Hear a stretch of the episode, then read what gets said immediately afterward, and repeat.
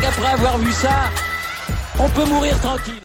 Bonjour à toutes et à tous et bienvenue dans ce podcast. On est là pour débriefer la huitième journée des Jeux Olympiques de Tokyo 2020 et c'est une journée qui a été extrêmement prolifique pour le clan français puisqu'on n'en ramène pas moins de 6 médailles euh, en rugby à 7 féminin, euh, en escrime, en judo, en planche à voile, enfin il y en avait partout, partout, les Français ont illuminé la journée, mais il n'y avait pas que eux non plus, puisqu'on a eu des performances de mammouth en natation et en 100 mètres féminin, enfin voilà, euh, c'était la folie complète au Japon aujourd'hui, donc on va tout de suite parler de tout ça, évidemment. Euh, J'ai commencé par les premières médailles. Euh, C'était en planche à voile avec Charline Picon et notre Français Goyard. Euh, deux belles médailles d'argent ramenées par la planche à voile. Charline Picon qui après avoir ramené l'or de Rio ramène l'argent de Tokyo. Et ben elle s'affirme comme une des toutes, grandes de sa discipline. Hein. Voilà, très très belle médaille pour elle, la maman. voilà, elle ramène cette médaille à la maison. Très très jolie médaille. La journée ne s'est pas du tout arrêtée là pour les Français, puisque dans la nuit, il y avait le triathlon avec euh, notre équipe de France, avec Dorian Coninx, avec Cassandre Beaugrand, avec Vincent Louis, et, euh, et, la Française Perriot qui avait fait cinquième de la course euh, individuelle, et on prend la médaille de bronze. Voilà, c'était très très sympa à suivre ce triathlon, c'était vraiment du très très haut niveau de sport, encore une fois. Euh, enfin voilà, les triathlètes, c'est vraiment, vraiment des athlètes très, très accomplis et vraiment des machines de guerre. Donc, à regarder, c'est vraiment sidérant. Euh, voilà, Vincent Louis qui terminait du coup ce, relais. Euh, il a rattrapé son retard à la nage, en vélo.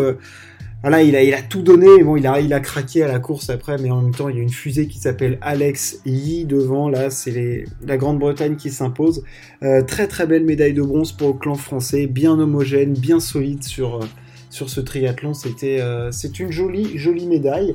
voilà, peut-être qu'on s'attendait à avoir un petit peu plus médaille, de médailles au niveau du triathlon. On s'attendait peut-être notamment à un podium de la part de Vincent Louis sur la course individuelle. Mais bon, voilà, on devra se contenter de cette médaille de bronze euh, en relais mixte qui est très très jolie. C'est une très très jolie médaille. Euh, voilà, une médaille de plus pour le clan français. On ne crache jamais dessus, surtout quand c'est les Jeux Olympiques. Je vais dérouler un peu le fil de la nuit parce que dans la nuit, on avait la finale du 100 mètres papillon avec notre, notre, notre cher ami Khaled Dressel euh, qui, qui, a décidé de claquer un record du monde en 49-45 en 100 mètres papillon. Ça commence à aller très très très vite, 49-45 euh, en 100 mètres pap. Euh, voilà, c'est une machine de guerre. il s'apponce devant Christophe Milak, le Hongrois, euh, il va très très très vite. Caleb Dressel, il est impressionnant de, de puissance. C'est-à-dire que déjà, après la première coulée, il a une coulée tellement puissante et efficace qu'il ressort, euh, il est un mètre devant tout le monde. Et, après, il arrive à garder et il a déroulé sur ses courses. Enfin, monstrueux, monstrueux Caleb Dressel, euh, qu'on retrouvera en finale face à Flo, notre, euh, Florent Manodou national, euh, en finale du 50 mètres nage libre. Là, voilà, en 100 mètres papillon, il a écrasé tout le monde. Euh, surpuissant Caleb Dressel. On reviendra évidemment, enfin non, j'en parlais maintenant, du 50 mètres nage libre, puisque Manodou est qualifié.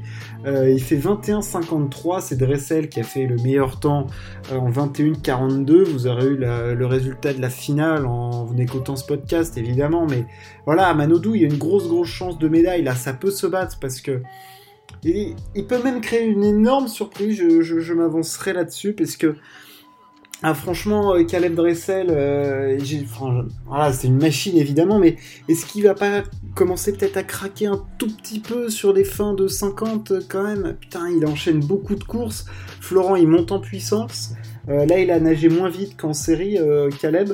Donc, ouais, on va, on va suivre ça avec grande, grande attention. Ça peut faire une, jolie médaille en plus pour notre, pour clan français. La jolie médaille, c'est celle obtenue par, bah, par le rugby à 7 le rugby à 7 féminin qui s'impose certes en finale euh, de la Nouvelle-Zélande. Ça c'est voilà, on, pouvait un peu s'y attendre, mais bon, elles se sont bien battues. Euh, on peut discuter de l'arbitrage, mais globalement, la logique est quand même respectée. On était quand même en dessous des Néo-Zélandaises. Et euh, voilà, c'est une médaille qui, qui est pas inespérée, hein, mais bon, c'est peut-être un peu au-delà des, attentes qu'on pouvait avoir. Et ah, elles ont tout donné. On a fait quelques erreurs dans cette finale quand même, mais euh, c'est super agréable à suivre le rugby à 7. C'est rapide, c'est euh, physiquement impressionnant. Elles s'envoient des courses dans tous les sens. Oh, oh là, c'est tout. Hein. C'est euh, impressionnant physiquement en termes de, de course et d'intensité de course et, de, et le nombre de courses. Enfin, je veux dire, c'est des courses à haute intensité et tout. C'est très très fort. Euh, on peut on continue un peu sur la natation. J'y reviens. Euh, Cathy Ledecky, championne olympique du 800 nage libre. Elle prend sa revanche sur, euh, sur Ariane Titmus. voilà, elle a dominé la course de bout en bout. Sur le, la natation de fond, Cathy Ledecky reste intouchable et elle reste l'unique patronne.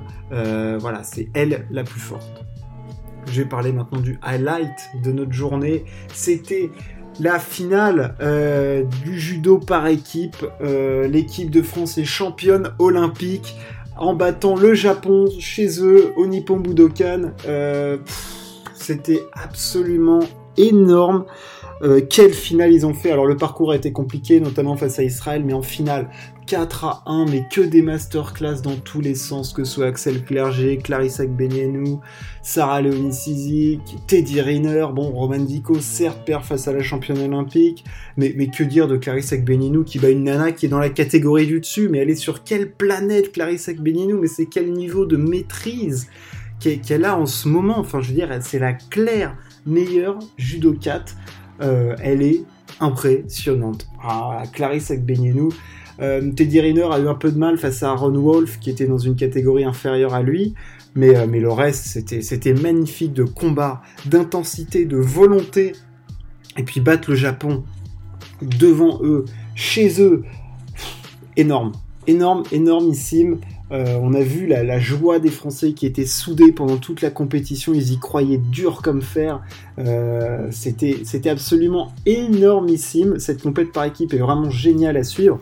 Et puis c'est encore plus génial quand on la gagne. Mais quelle perf des Français Enfin, je veux dire, le niveau d'excellence en judo en France est vraiment très très haut, très très haut. On, on a ramené 8 médailles, dont 2 titres. Enfin que dire Que dire du judo euh, français qui est à un niveau stratosphérique euh, pour battre les Japonais C'est, enfin voilà, monstrueux, monstrueux.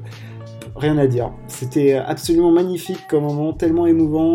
Euh, Teddy Riner devient le judoka le plus titré de l'histoire avec 5 médailles olympiques, 3 en or, 2 en bronze.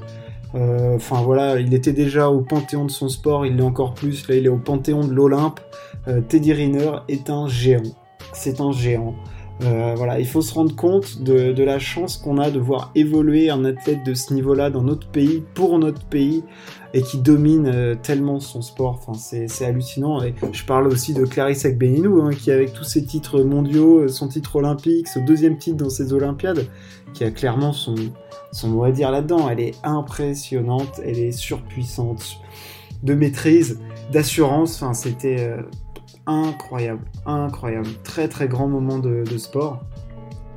Euh, pour le judo français et pour euh, le, sport français en, général. Hein. franchement, c'était magnifique à voir. La dernière médaille dont on peut parler, c'est la médaille d'argent des escrimeuses, des sabreuses françaises avec Manon Brunet qui ramène une deuxième médaille de ces Jeux Olympiques. Elle les aura bien réussi. On perd en finale face aux Russes Là encore, une fois, la logique est plutôt respectée, hein, même si le score était plutôt serré. On était devant au début et à la fin, on a un petit peu cracouillé et les Russes finissent, euh, par nous tuer.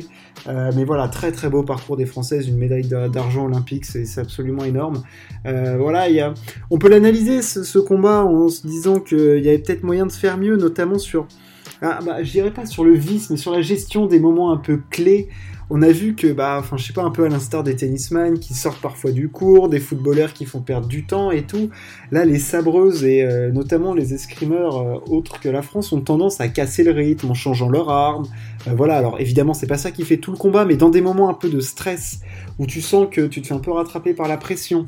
l'adversaire est un peu mieux, te met te met une pression importante, et ben ça te permet de casser les rythmes. Tu vas voir ton coach, tu l'entends parler, tu vas faire descendre un peu les pulsations. Et elles l'ont fait deux trois fois les Russes hein, dans le combat, hein, et nous euh, jamais. Donc évidemment c'est pas ça qui détermine le résultat. Elles étaient, je pense, un peu plus fortes, mais sur des moments, tu te dis que ah, si jamais euh, il s'était pas passé ça, euh, est-ce qu'on n'aurait pas pu, machin et tout. Euh, voilà, c'était c'était c'était intéressant d'analyser ça parce que les Russes, elles ont eu un peu de vis, un peu plus que nous, je trouve, et on n'aurait pas perdu à en avoir un petit peu plus à certains moments. On va parler maintenant de ce qui s'est passé en 100 mètres féminin, parce que là, c'est l'athlé en ce moment. Euh, il y avait la finale du, euh, disque messieurs qui a été remportée par, par le, Suédois euh, Stahl qui était, favori. voilà, il y a eu des, résultats un petit peu dans tous les sens. La qualif de Renaud Lavillenie pour la finale de la perche avec Armand Duplantis. voilà, c'était c'était sympathique tout ça, mais la grosse finale, c'était le sprint, le 100 mètres féminin. Euh, avec les trois Jamaïcaines, euh, il y avait Sherika Jackson, euh, Fraser-Price, Hélène Thompson face à l'Ivoirienne Marie-Josée Talou. Euh, et on s'attendait à une grande finale d'un très haut niveau, puisque les filles allaient très très vite cette année, notamment chez Fraser-Price qui avait fait le deuxième temps de tous les temps, en 10.63. on s'attendait à ce que ça aille très très vite. Il y avait Hélène Thompson, championne olympique en titre.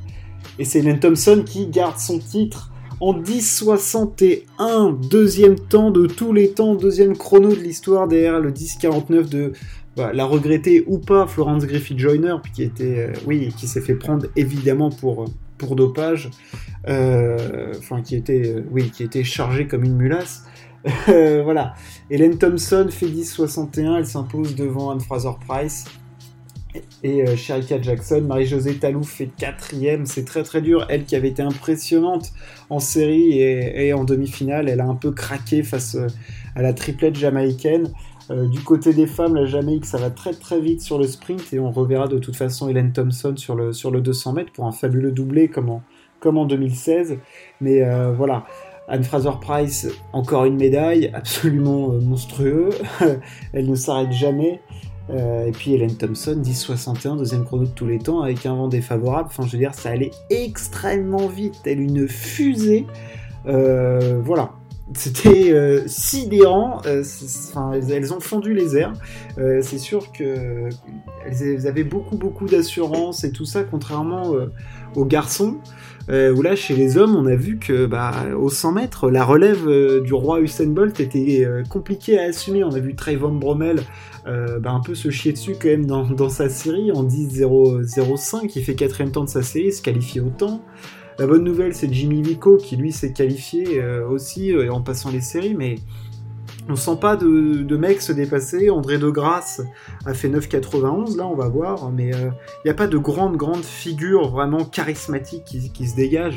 S'il pouvait y en avoir une, il y avait peut-être Christian Coleman, mais bon, il s'est fait prendre pour, euh, des no-shows, donc il est suspendu. Et puis Noah Lyles, qui était censé euh, reprendre aussi un peu le flambeau, ne s'est pas qualifié pour euh, le 100 mètres. on le verra sur 200 mètres évidemment, mais bon. Voilà, chez les mecs, c'est un petit peu plus compliqué. Chez les filles, c'est assumé. C'est Hélène Thompson qui est double championne olympique maintenant du 100 mètres. voilà, c'est impressionnant de sa part. Devant Anne Fraser Price, c'est Sharika Jackson. Pour finir, comment ne pas parler du tennis euh, aujourd'hui euh, Parce que c'était le match pour la médaille de bronze chez les hommes, euh, mais il était extrêmement important ce match et puis il nous a appris plein de choses. Enfin, il y a plein de choses qui se passent là dans le monde du tennis autour de Novak Djokovic. Djokovic a perdu en 3-7 face à Pablo Carreño Busta. il n'y aura pas de médaille pour Novak, qui ensuite a, déclaré forfait pour la finale du double mixte. Euh, disons qu'il était, euh, blessé. Euh, voilà, ça va laisser des traces. Je l'avais dit hier, ce tournoi olympique. où est-il touché, Novak? À l'épaule, au coude, dans la tête. je pense que là, tout a un petit peu pris. Alors mentalement, il a dit qu'il allait passer outre ça, bien évidemment.